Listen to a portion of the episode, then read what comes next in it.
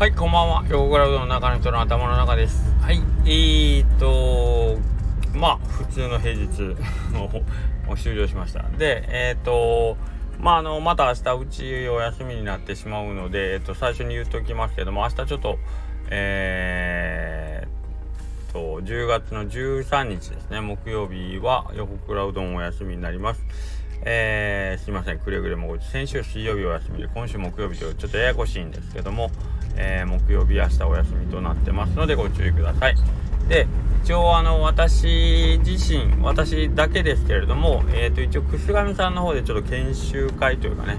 勉強会というか、まあちょっとどういう形でお店って運営してるんかなっていうのをちょっと見させてもらおうと思ってますんで、まあ午前中からお昼ぐらいにかけてね、くがみさんの方にお邪魔しようかなと思ってますまあもし、あのー僕を見かけたら声かけてもらった。まあどこにいるかわからないのであのずっと「お前駐車場の掃除しとけ」って言われて ずっと駐車場にいるかもしれませんけど。はいえーとまあもしあの見かけたらなるべくあの、手手厚く手厚く違うな優しくしてあげてください。はい。ということですね。はい。えーと今ですねえーとまああのー何て言うかな。うちのお店ちょっとスタッフがまあポコポコとあの立て続けに辞めたとかあとまああの学生さんがついにあのいろいろ実習であったり、えー、まあいろんなこの卒業の執行の進路に向けてちょっとずつ離れていったりしててでまあ来年も見据えてそろそろスタッフ欲しいなと思っててえ、ー、と、まあ、募集をかけております。まあ、今、あんまり人が動く時期じゃないんで、なかなか反応は芳しくないんですけど、はい、え、ー、と、できればなんかこう、ね、近いうちに、えー、1人でも2人でもちょっとスタッフ採用させていただきたいなと思うんですけど、面接の時にね、あのー、まあ、よくあるでしょう。あ僕ね、就職活動でしたことなくて、その、俗に言う就職の面接ってしたことないんですよね。で、えーと、バイトの面接ぐらいしか受けたことなくてバイトの面接ってあのシフトあの31あの毎週365何 365日どこでも入れますって言っとけばまず受かるんで バイトの場合僕バイトもそんな落ちたことないんですけどはいあのー、やっぱりねバイトって何が大事でシフト入ってくれるかどうかが大事だからあんなあんなもんはって怒られるけどあのどこでも入れます。何でもやりますって言っといて落ちるってこと多分ないと思うんやけどどうなんやろうな。はい。であのー、まあ僕面接の時にね面接って偉そうなことを言うほどうち聞くこともないんですけどまあ一応最初にねお話ちょっとさせてもらう時にいつも聞くんがえっ、ー、とうち入って何したいの？とかね。なんでうちのお店来たのって言って、うちのお店なんかしたいことあんのとかっていうことを聞くようにしてます。はい。で、僕のイメージなんですけど、あのー、その昔というか、えっ、ー、と、僕がそれこそ高校生の時にさ、あのー、私立の受験とかで面接があるとかって言った時に、学校で面接でさ、なんかこう、模擬、模擬面接っていうのを学校でやるときに、あの、中学時代頑張ったことを教えてくださいとか、高校時代に頑張ったことを教えてくださいとかって、なんかこう、自分のしてきたことを一生懸命こう、語る練習をさせられたような記憶があるんですね。僕の面接のイメージってなんかそれなんですけど。で、なんか、その、その時は当たり前ですけど、そりゃそうだろうなと思って、自分もこういう人間なんで、えっ、ー、と、まあ、こういう人間をあなたの高校に入れたら得ですよということを訴えた方がいいんやろうなとかって思ったんですけどなんかね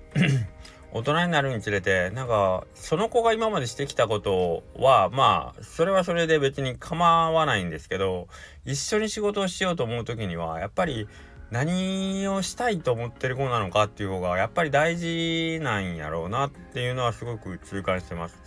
なのでえっ、とまあ何ていうかその即戦力とかねそういう意味ではあのその人の実績とか経験とかってむちゃくちゃ大事なんかもしれないですけどなんかあの特に若い子を採用とかしようと思ったらやっぱりその子を社会に送り出していくためのえっ、ー、とうちはその職業訓練の場じゃないけど一応人間形成の場偉そうにすごく偉そうに言いますけどけどやっぱりその子がうちで一生を得るってとはとても思わないんでそれだったら1年なのか2年なのかそれでも半年なのか分かんないけどその子が入った時よりもせめてあ横倉さんによってこういうことを考えれるようになったなとかって思うように別にその本人が自覚しようがしまいが別にいいんですけどでなんかこうね思ってもらえたらいいなと思って僕はなんかこう面接というかその採用させてもらうようにしてるんですけどね。まあ言うても不合格とか言ってことはむしろほとんどないんですけどけどなんかこう指導する時に考えるのがやっぱりそのこの子の人生がどうやったらいいものになるかなとかね。あのどうやったらなんか楽しくなるかなっていう感じ。そこでうちの職場がお手伝いできることって何やろうっていうのがなんかいつも大事。僕の中ではすごくいつもなんかありますね。はい。うーんとなったらですねえー、っと面接の時に聞くことなんてやっぱり何ができるかとか何をしてきたかよりも君はどうしたいんだっていうことの方がやっぱり重要だなと思うし僕はやっぱりそこに興味がありますね。はい、別にお金が欲しいから働きたいっていうのがまあその学生さんとかってほぼほぼそうやと思うんですけど同じ働いてお金を得るにしてもなんでうちだったんだろうとかね、えー、まあ家から近いからとかそんなのいろいろあるとは思うんですけど、うん、でその子のその見てるその将来のえっ、ー、とイメージであったりとかなんかそういうのを聞かせてもらうとうんなんかねこっちも気持ちが乗るというかあじゃあそいつのために一生懸命思い入れが変わってきますよねなんとなくね。あそういうのですごい大事やなと思いますね。でえっ、ー、とまあ悲しいかな僕らぐらいのせ、えーと年になってしまうとやっぱりある程度の人生の経験を得てえ、ー、とまあ何がしかを成してきた自分の中でね自負みたいなのがあったりとか、えー、まあ嫌が上にもえっ、ー、とね年若い子に比べたらいろんなことに長けてる部分があったりするじゃないですか。うん、でそれをなんかこういい意味で、えー、使えるんだったらいいんですけどどっちかというとなんかその部分を悪いように解釈というかなんかこううんあのー、解釈ではないなまあねえっ、ー、と僕には僕はこれができるから君より偉いとかね。うん僕はこれが、えー、君より上手にできるから俺の方が 評価されるべきだとかあるんですけど。まあ一つのその評価の軸としてそういうのは正しいのかもしれないですけどなんかこう 僕はいつももうなんか人間としての器としてはめっちゃちっちゃいなって僕はなんかそういう人を見ると思っててうーんあのー、できないことは練習したらできるようになるし時間かけたらできるようになるだろうと僕は思ってるんですよ。よっぽど卓越した技術とかに関しては別にそれはいいんですけどけど例えば事務処理とかあとまあうどん屋で言うたらうどん屋の技術特にあのー、なんか普通にそのねお客、えー、と運営していくレベルで必要な技術っていうのはそこまで大きな差というかはないような気がしてて。うん、例えばうどん屋さんで、まあ、僕のお店で営業してるけどうどん打つのは、まあ、今は僕とまああと1人か2人は売ったりはするんですけどうどん屋さんでうどんが打てるから偉いなんて思ったこともないしだってこれは練習したら誰でもできるし数こなしたら誰でもできることやから誰でもできることで祝ってもしょうがないだろうと思うんですよね。役割が違うんやから。う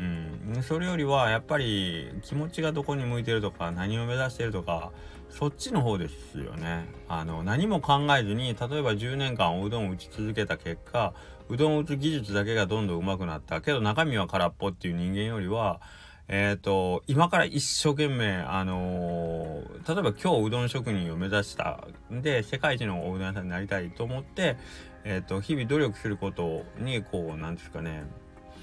あのー、全てを注いでね、あの全力を注いで、なんかそこに、うんと、全てを捧げられる、そういう気持ちでやってる人の方が人間としてのなんかこう感度というか器は大きい、えーと、高いような気はしててね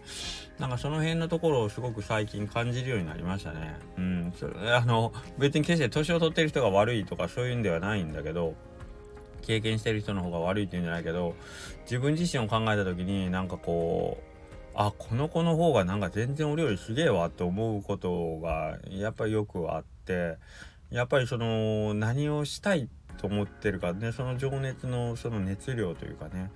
うんそういうのを見るにつけてなんか僕がやってることって結局ただただその分野において、えーと、経験を重ねてるだけのことでなんかこう、うん、ひたむきさがないっていうかね、うん、なんかその辺ちょっと